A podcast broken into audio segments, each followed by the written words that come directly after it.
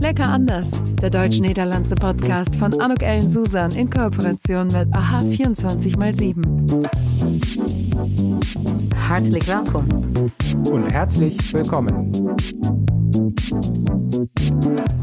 Hartelijk welkom. Ik eh, ben eh, hier vandaag in gesprek met Han Groot Obbink. Zeg ik het goed? Ja, helemaal. Perfect. Ik vind het super dat je de tijd hebt vrijgemaakt. Wij zitten hier in Kleven, niet ver weg van, uh, ja, van waar jij werkt en waar jouw thuis is, zou ik bijna Ja, zeggen. klopt. Wil je kort misschien vertellen aan degenen die naar ons luisteren wie je bent? Ja, mijn naam is Hans Groot-Obbink. Ik ben eh, 59 jaar, vader van twee kinderen. Ik woon en leef op het moment in Griet, in de mooie stad Grieter, mogen we zeggen, met 800 inwoners, mooi aan de Rijn. En ik eh, werk eh, sinds eh, 23 jaar in Kalkar, in de snelle, eermalige Snelle het uh, kraftwerk hier in uh, Nederrijn, wat in uh, 96 gekocht is door de heer Van der Mos. En eh, sinds die tijd mag ik daar voor hem werken en mag ik een beetje op die winkel oppassen bij hem, voor hem.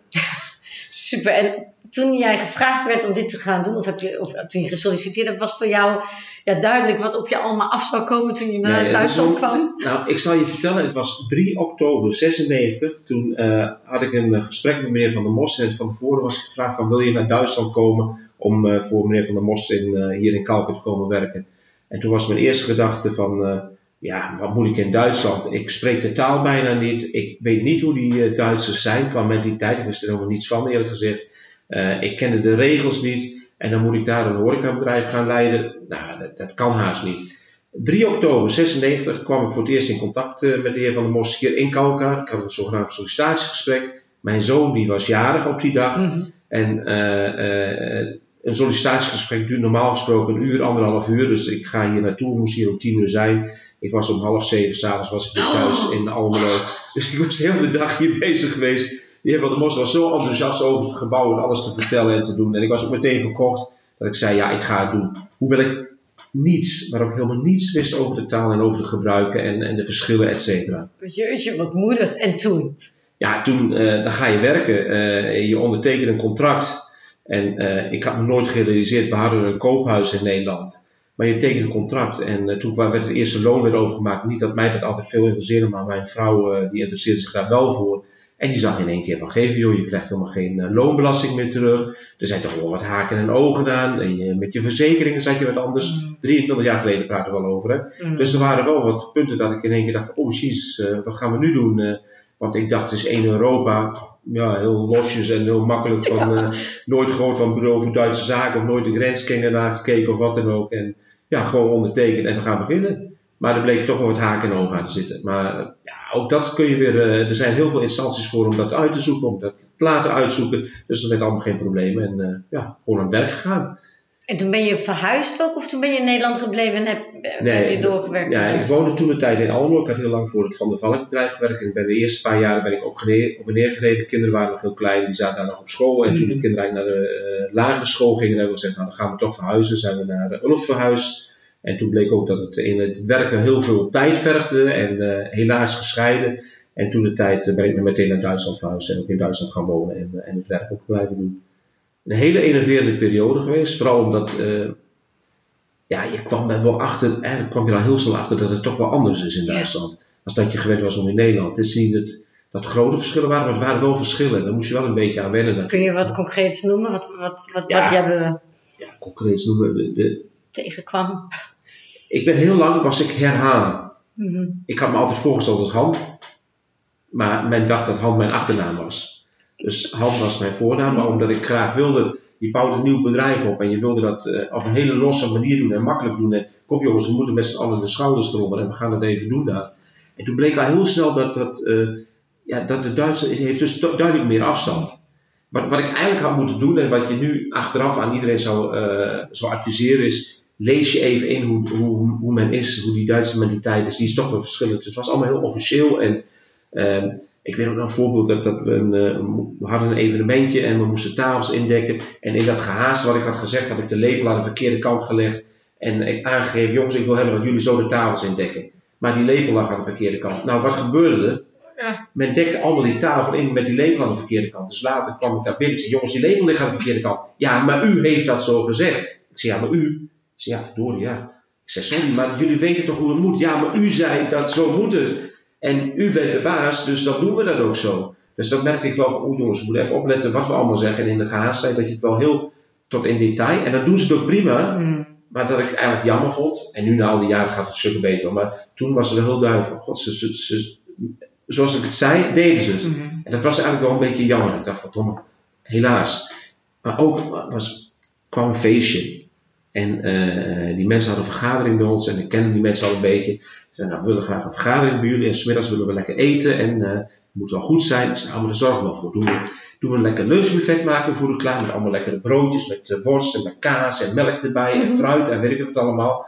Ja, ja, ja. En toen had ik al een beetje het gevoel. Ja, ze verstehen mich doch. Hey, ich hatte noch nicht so gut Deutsch gesprochen natürlich, aber sie verstehen ja, was ich damit meine. Ja, ja, ja, ich verstehe ja. Und dann war die Veranstaltung, die war. Und dann mittags um 5 Uhr oder halb sechs waren die fertig. Noch Getränk wurde getrunken und dann gingen die, haben die Abreise. Ich sage Mann, ich sage, äh, Jochen, äh, wie war es dann? Wie hast du es empfunden? Ja, Hanna, es war super, nur das Mittagessen, das geht ja gar nicht so. Ich sage, wieso geht das dann nicht? Nee, das geht nicht. Die Milch, das geht nicht. Wir müssen Abend, wir wollen Mittag essen, da muss mit etwas mit Fleisch sein und etwas mit Kartoffeln oder was noch und dann vielleicht ein Bierchen dabei. Aber das, was sie, und dann merkte ich auch wieder, ja, das sind Unterschiede.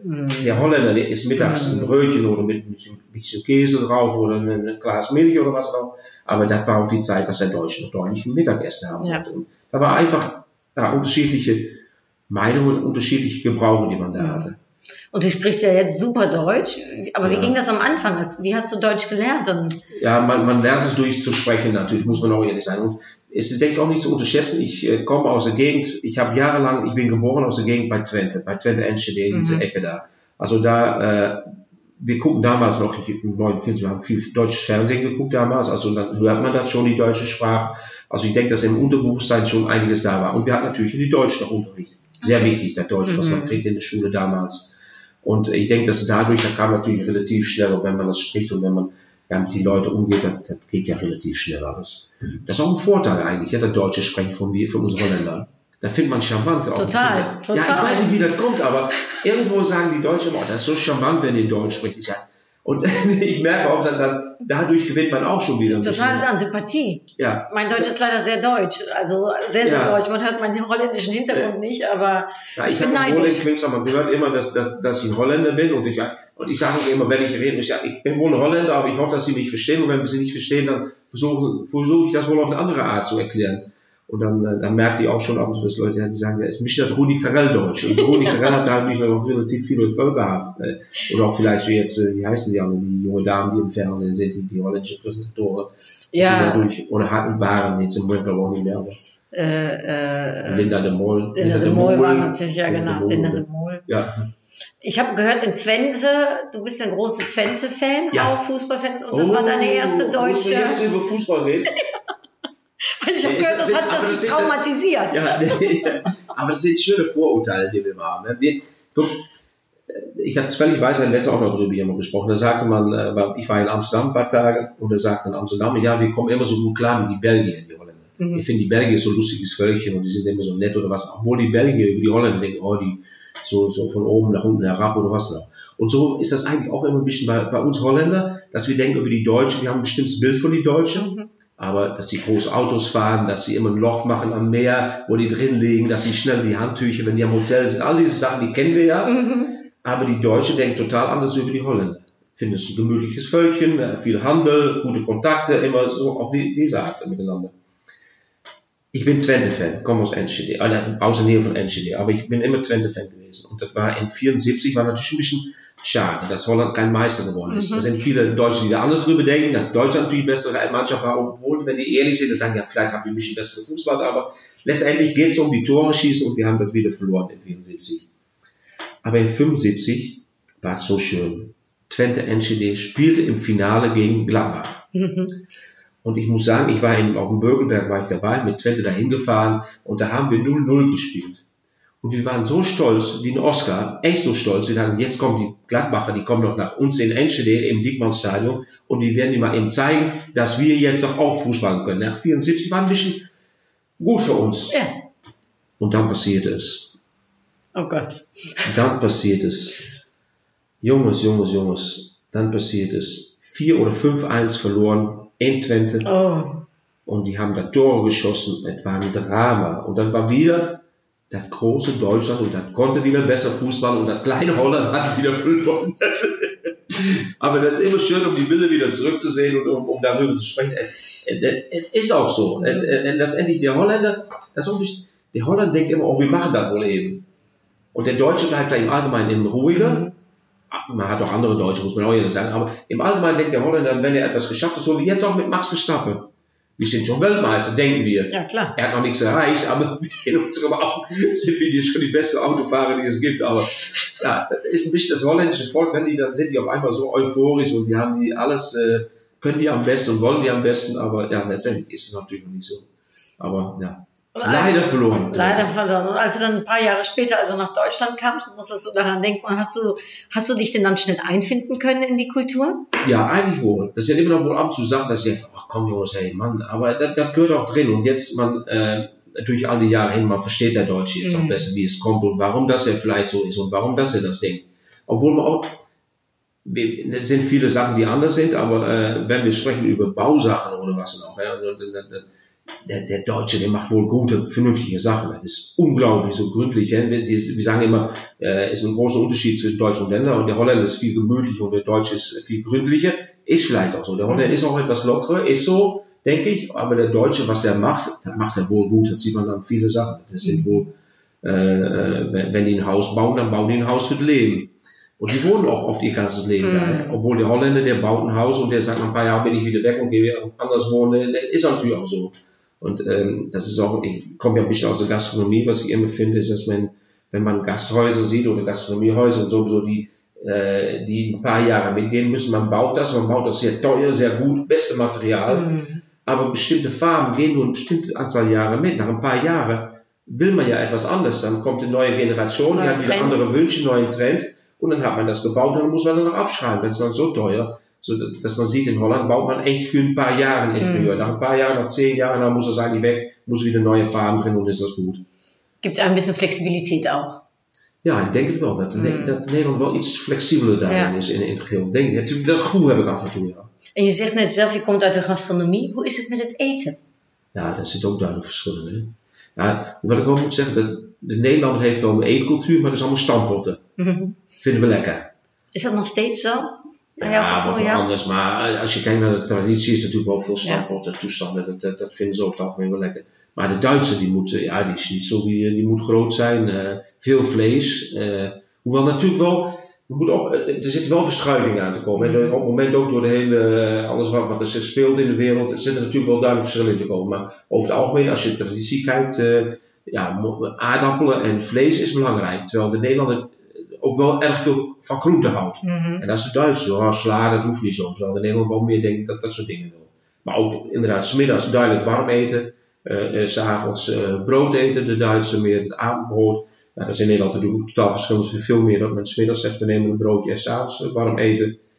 Het hele broodjes gebeuren al. Kijk maar in de- wat er in de gebeurt in het grensgebied. In de, in de Nederlandse kant heb je heel veel van die Duitse broodjeszaken. Was natuurlijk heerlijk dat Duitse brood. En wij hebben in Nederland, of in Nederland was het altijd dat zacht allemaal, allemaal luchten zat je te eten als ware, bij wijze van spreken. Is gewoon zo. Ja. En, eh, dus dat, ja, er zitten wel duidelijk verschillen. En, maar je ziet ook in het grensgebied dat het een beetje samenkomt. Hè? Oké. Kijk, die, die, die Hollandse frikandellen, die kennen nu ook heel veel Duitsers. Natuurlijk Ja. gaan er veel Duitsers in Nederland op vakantie en die zien dat daar ook in die, fri- in die frituurzaken.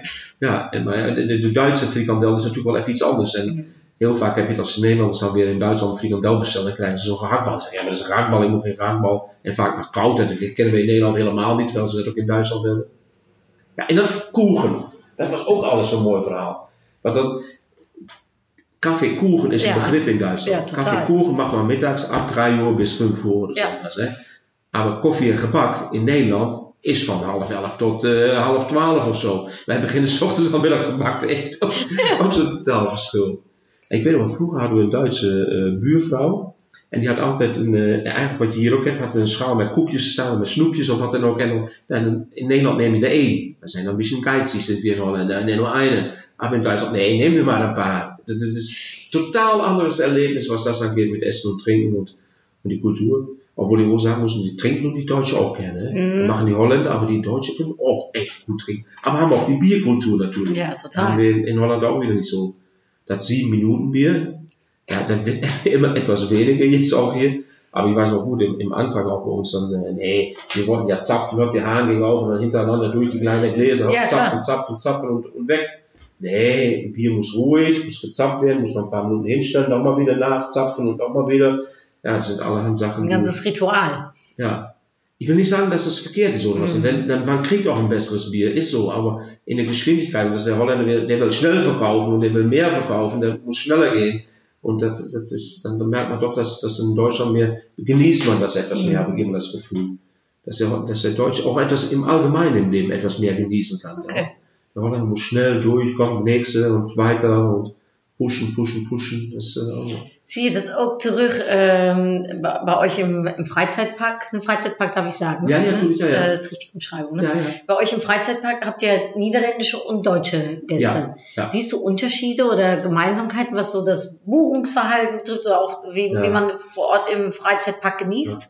Nou, wat je de eh, laatste tijd duidelijk merkt, dat, de- dat het, het internet gebeurt, dus ook het voor, voorbestellen van kaarten, et cetera, dat gaat nu ook meer, doen ook de Duitsers nu meer. Mm. In het begin was het allemaal veel meer met eh, eh, allemaal contant geld. Tegenwoordig zelfs ook van tevoren kaarten. Hoewel contant geld in Duitsland is nog wel een thema. Ja. Als je, we hadden toevallig vorige week hadden we een evenement bij ons en dat was, ik denk dat 90% waren Nederlanders en 90% betaalden met een kredietkaart. Alles met kaart, alles met tickets kopen, ook voor 2,50 euro als ze één drankje bestelden met, Mhm. met een kaart. En dat is in Duitsland, eh, iedereen is, contant geld is wel een, een thema. Echt, Ja. dat vinden ze wel heel belangrijk.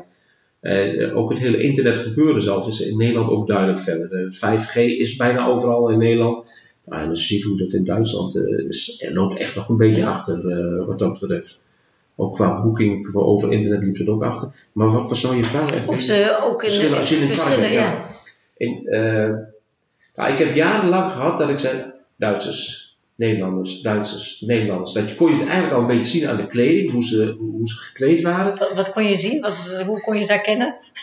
Ja, maar eh, toch een paar jaar oudere kleding. Eh, niet, niet dat ze oude kleding aan hadden, aber man konnte sehen, die Mode in Holland war etwas anders, als das es in Deutschland so war. Die, die Holländer sind da etwas lockerer drin und in Mhm. Deutschland etwas anders drin.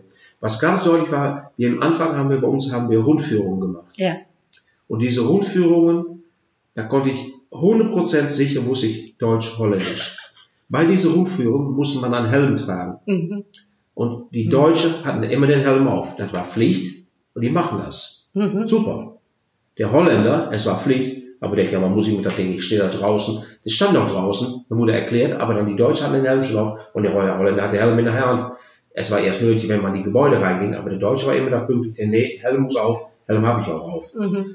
Und wenn man dann die Führung gemacht hat, dann liefen wir durch die Gebäude und da wurde erklärt, das war dafür, das war dafür und da waren bestimmte Türen waren zu.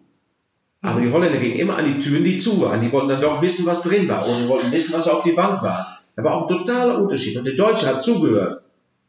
Er war eine Rundführung, er kam dafür, der wollte wissen, was er war. Und der Holländer, der war, oh, guck, was da passiert und was da passiert. War ein totaler Unterschied in, in, in ja, wie man das erlebt hat. Lustig. Ja. Äh, die, ähm, in deinem Park die Mitarbeiter, sind das mehr Niederländer oder mehr Deutsche? Also wo, worauf 80% achtest du? Ja, sind, meistens sind es Deutsche. Wir, sind echt, äh, wir wollen gerne ein Betrieb sein, auch für die Region. Und dafür sagen wir, müssen wir auch ar- arbeiten mit Leuten aus der Region. Mhm. Ähm, wir haben wohl ein paar Holländer dabei, aber die wohnen dann auch eigentlich direkt im Grenzgebiet. Und äh, für den war es, äh, ja, war es gut zu tun, um auch bei uns zu arbeiten. Die war, wenn man kein Kaufhaus hat oder was auch immer, war das, war das ja, kein Nachteil oder kein Vorteil, Mhm. aber ist das gut zu tun natürlich. Aber hauptsächlich sind es äh, deutsche Mitarbeiter. Und da arbeiten wir sehr gerne mit. Mhm. Auch da, äh, die sind sehr pflichtbese- pflicht, pflicht, äh, pflichtbewusst. Äh, wenn man sagt, äh, ja, die kann man sehr gut mitarbeiten. Obwohl da 13 Nationalitäten arbeiten bei uns. Ja, es sind natürlich Hoeveel? 13? 13 Nationaliteiten Nee. werken bij ons. Ja, het zijn heel veel. eh, ja, welke andere landen dan nog? ja, noem maar eens een land. eh, Ja. Engeland, eh, Polen, Tsjechië, eh, Italië, Spanje. Overal komen. Echt heel internationaal. Ja, ja. Het is natuurlijk werk in de horeca, eh, wat bij ons is, is, eh, hij is echt nog onregelmatig en is niet Mhm. echt eh, regelmatig. Ja, het zijn natuurlijk niet altijd de mooiste tijden. Ehm, en daar ja, er zijn nog veel buitenlandse mensen die daar dan werken natuurlijk. Turkse mensen, veel Syriërs, van alle, alle landen. En nu je in Duitsland woont, heb je, mis je iets in Nederland? Nee, nou, je woont, we, wonen en leven in Griet. Dat is eh, ja, tien, als de Rijnbrug open is en je kunt goed bereiken, dan Ja. is dat, eh, ben je zo in, in Nederland. Dus dat is ook absoluut geen probleem. Eh, nee, eigenlijk niet. Wat, wat, wat, wat mijn vrouw wel eens zegt, of mijn vriendin tegenwoordig zegt, van, ja, ik ga af en toe toch nog naar Nederland om boodschappen te doen. Mhm. Daar heeft men, we werken allebei, we werken veel. En daar heeft men meer producten die al voorgesneden zijn, et cetera. En bij ons in deze buurt waar wij hier leven, eh, daar heb je nog niet echt de voorgesneden groentes. eh, dat je snel een eh, spaghetti of iets kunt maken of macaroni. En dat is daar wel. En de, ook dat is wel iets anders. In Nederland heb je meer voorverpakte. voor twee personen vlees dat al meteen klaar is, dat je het kunt gebruiken. Eh, ook, ja, dat is gewoon iets, iets verschil. En hier moet je, ja, moet je, moeten ze nog afsnijden. Is vaak beter, maar Mhm. ja, om de snelheid van leven erin te houden, is het vaak snel, beter dat je het al voorgepakt hebt en, en, en al klaar is. Ja. Dus, maar voor de rest, wat, wat missen we? Nee. ja. Nee, eigenlijk niet. Is dat zo'n beetje efficiënt misschien ook? Ja, eh? dat, dat heb ik wel het gevoel over. Dat we net iets Nederland, net iets. Ik, het komt hier ook allemaal wel. Je ziet heel veel dingen die wij, eh, die, die vroeger in Nederland al waren, voor, voor 20 jaar geleden waren, die al, die zijn nu ook hier. Ik heb wel het gevoel, we zeggen ik heb zo'n 7, 8 jaar loopt men achter. Maar als je dan weer kijkt, in Amerika zijn ze nog weer verder. Mhm. Dan komt het over naar Engeland. Dan worden wij in Nederland een beetje wakker, zien wat ze daar doen. Dan doen wij het al. En dan even later gebeurt het ook hier in Duitsland. Ja, ik weet niet of het zo is, maar zo, ik heb af en toe zo het gevoel dat het, dat het wel eens zo is. Dat, dat, je op die manier. eh, kijk, food trucks, die, die, Ja. die waren tien jaar geleden, was dat al volop een hype in Nederland. Ja. En nu heel langzaam komt dat hier ook. Als je dat zag met, met, met festivals, voor mijn gevoel hebben we al wel 20 jaar of 15 jaar van die grote festivals in Nederland. En de laatste 5, 6 jaar is het dat het hier in Duitsland meer in opkomst is. Klopt. Dus ik heb altijd gevoel dat er net een paar jaar later, weet ik niet. Dat goed, Nederlanders wat meer trendgevoeliger zijn. Ja, dat geloof ik wel. Dat denk ik Mm. wel. De Duitser is echt, echt, echt, echt. Ik denk dat het Duits iets stabieler ook is. Hè? Mm. Maar dat komt natuurlijk wel vroeger uit, natuurlijk, uit, uit de geschiedenis allemaal. Dat, dat, dat ze iets stabieler zijn wat dat betreft. Dat wij meer meewaaien met de wind. Mm. Maar aan de andere kant, dat moet men in Nederland ook. En wij zijn totaal afhankelijk natuurlijk van de handel en alles. Mm. Wij moeten mee in die ontwikkeling van, van alles. Als we dat niet doen, dan, ja, dan, dan, dan verliezen we de slag. Mm. En Duitsland heeft natuurlijk veel meer een eigen industrie. En kan zijn eigen land veel meer verzorgen dan wij dat in Nederland kunnen. Ja, als je kijkt naar de, ähm, ja, de, de, äh, das Verhältnis zwischen den beiden Ländern. Heb jij het gevoel, want je werkt dan nu sinds 23 jaar, hè, ben je dan nu al in Duitsland. Zie je een verschil tussen van hoe vroeger de, ja, das Verhältnis war und wie es jetzt ist? Ja, da sieht man deutlich Unterschied. Man wird auch etwas äh, lockerer, äh, es, man sieht, äh, dass es auch auf eine andere Art, dass es auch gut geht. Obwohl man sagen muss, dass bestimmte Sachen man hat mit Respekt, ich finde, dass man dort in Deutschland viel mehr Respekt hat für, für den Mensch, für den Individu, als dass man das in Holland hat. In Holland geht das ein bisschen so, ja, Jedenfalls habe ich das Gefühl, also wenn man, wenn man dann, wenn man sagt, hey, was fehlt man oder was, was merkt man an Unterschieden, wenn ich dann viel in, in Holland bin- dann merkt man deutlich Unterschiede. Wenn das man in Deutschland ja etwas mehr durch diese Höflichkeit oder was man von, von, von sich selber hat als Mensch in Deutschland, dass man das in Holland ab und zu weg ist, das in Holland, dass man denkt, ja, hallo, äh, Respekt für Lehrer, Respekt für einen Anwalt, Respekt für einen, ich will nicht sagen, dass immer, aber Respekt ist doch wohl schön, ein bisschen, was man hat für einen Mensch, oder? Denke ich, äh, füreinander oder für einen Nachbar oder dass man vernünftig miteinander leben kann und dass man da klarkommt. Das, äh, Das ist ein wichtiger Wert für mich ja, auch. absoluut. Ik vind het, eh, ja, hoewel in Holland, eh, eh, ich finde wohl sehr liberal alles in Holland. Er hat auch wieder seine Vorteile. ne? Wir, wir denken sehr locker über alles und, und, und geht ganz weit und, und ähm, in, in, in, es hat auch wieder etwas mit Fußball zu tun, aber in, in 96 oder 98, ich meine, das war 98, war auch eine europäische Meisterschaft. Und dann wollten wir die, in die Halle dachten, oh, das ist doch schön. Wir hatten viele holländische Gäste und viele deutsche Gäste. Eine Seite dekoriert schön mit orange Farben und mit, mit holländischen Fahnen und die andere Seite de dekorieren wir schön mit deutschen Fahnen. Ja. 98. Ja, getrennt ein bisschen, aber wohl zusammen. Aber man konnte keine deutsche Fahnen kaufen. Ach Kleine so. Fähnchen oder was, das war noch nicht. Und die, ich sag, wa- wa- warum kann, ist ja, in Holland ist total orange, warum macht ihr das dann nicht? Nee, nee, nee, nee, nee, nee. Das haben wir nicht so mit dem Nationalismus. Ich sehe, wieso? Das hat, ich hatte echt nicht, ich hatte da echt total nicht angedacht, aber wahrscheinlich durch den Zweiten Weltkrieg wollte man das nicht. Erst seit 2006, als dann die äh, Meisterschaft in Deutschland war, da hat man so klug und so vernünftig gemacht und seit der Zeit siehst du es doch. Aber jedes Land muss doch stolz sein auf seine Fahne, muss doch stolz sein, was sein Land erreicht, muss doch stolz sein, auch wenn man etwas Gutes macht, dann, Aber das war, da war damals, war das noch bisschen untergestaltet. Jetzt sieht man, dass es kommt und dass man auch stolz ist auf die Fahne und stolz sein kann auf das Land. Aber, hallo, fü- 75 Jahre jetzt her? Wo, wo sprechen wir drüber? Wer hat das noch erlebt? Also, komm, es fängt ein Leben an und äh, die müssen auch stolz sein auf ihre Fahne und auf ihr Land mit alles, was dazu gehört. Heb je nu het gevoel dat je nu in Duitsland zo lang werkt en woont, dat je een stukje Duits ook geworden bent? Dus dat je ook een beetje Duitse trots daarin dan hebt? Of ben je echt, eh, voel je echt Nederlands eh? Ik kon mij vroeger niet voorstellen dat ik een avond voor de televisie zou zitten en zou kijken naar de voetbalwedstrijd Juventus eh, tegen Bayer Leverkusen. Bayer Bayer Leverkusen, ah, ja. Bayer Leverkusen hat gestern gespielt und äh, ich dachte, ach, Peter Boss und bei Juventus Dinge. Ich habe mir das Spiel angeguckt. Ich hätte nachher, hatte ich schade, dass ich nicht Bayern geguckt habe, aber ich habe das Spiel geguckt. Da konnte ich mir fr- früher nicht vorstellen, dass ich eine deutsche Mannschaft spielen sehen sollte. Und ich bemerke mich selber, vorher hatte ich ein bisschen auf eine holländische Sender geguckt, da war dann äh, Leichtathletik drauf. Und dann bin ich sogar gespannt, wie die Deutsche da läuft. Ja, man wird ein bisschen, man, das ist so. Da, da ist man Ja. stolz drauf. Ich, echt ein Twente-Fan, aber ich habe in Breda gelebt, in Rotterdam, ich habe in Enschede gelebt, ich habe in Zwolle gelebt. Und auch da immer, wenn ich irgendwo lebte, wollte man auch etwas wissen über die Umgebung. Und da war man auch stolz auf die Fußballvereine, die da waren. Also da gucke ich jetzt auch noch nach. Wenn Heracles Almelo Fußball muss, gucke ich auch nach. Finde ich auch schön. Man hat immer eine bestimmte Beziehung damit. Und das ist auch wichtig, denke ich. Und was, man muss sich Mühe machen, um die Umgebung kennenzulernen, um den Mensch kennenzulernen, was lebt da, was ist da wichtig. Wenn man das kann, ja, dann, dann ist das ein tolles Land. Aber da kann man auch in Italien da leben, da kann man auch in Spanien.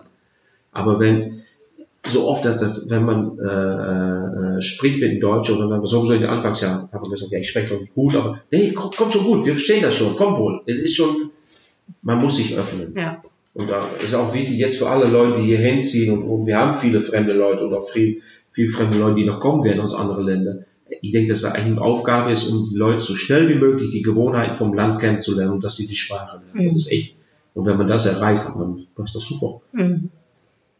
Das heißt, du bist äh, rundum glücklich, äh, so wie sich das dann ergeben hat. Du hast jetzt nicht den, das Bedürfnis, dat je zegt misschien, äh, Nee, absoluut. Ik ga- ik ga weer naar Nederland we hebben- verhuizen. We, hebben- we hebben een heerlijk huis. We wonen in een heerlijk dorp of een heerlijke stad. eh, eh, meteen aan de grens. Je bent dicht bij het Ruhrgebied. Je hebt helemaal, ik ben echt gelukkig hier. Kijk, het is prachtig. Het is echt, het is gewoon goed. Het is, het is goed. Ja, tevreden. Heel tevreden. wat mooi. Ja, Ik vind het bijna, ja, dat is zo mooi dat ik zeg van, zullen we eh, aan de laatste ronde van het interview eh, dan gaan komen? Dat zijn korte vragen met wat Ja. korte antwoorden. Vind je dat geen goed? probleem. Ja, tuurlijk. En inderdaad, je hebt net al gezegd, je ziet hier dropjes Nederlandse en Duitse baardenkiksen. Eh waarvoor zou jij kiezen als ik jou eh, Ja, zeg van, een eh, pak maar lekker. Ja, Dus dan bij een deze, pak lekker een dropje. Doe ik. En als ik je vraag, worst of kaas? Ja, ik denk wel kaas. Hoewel ik moet zeggen, die Duitse worst, die is echt goed hè. Maar ik was gisteren in Nederland, ik verteld, in Amsterdam, en daar heb ik nog weer echt Nederlands, van een boerderij, Nederlandse kaas meegenomen. Is ook lekker hoor. Ja. Ja. Alle twee dus eigenlijk. Ja. En dan de kaas, jong of oud? Nou, oud en lekker, pittig. Oud, pittig. Ja. Heerlijk. En v- eh, kaufman of ingenieur? Bij Kaufman.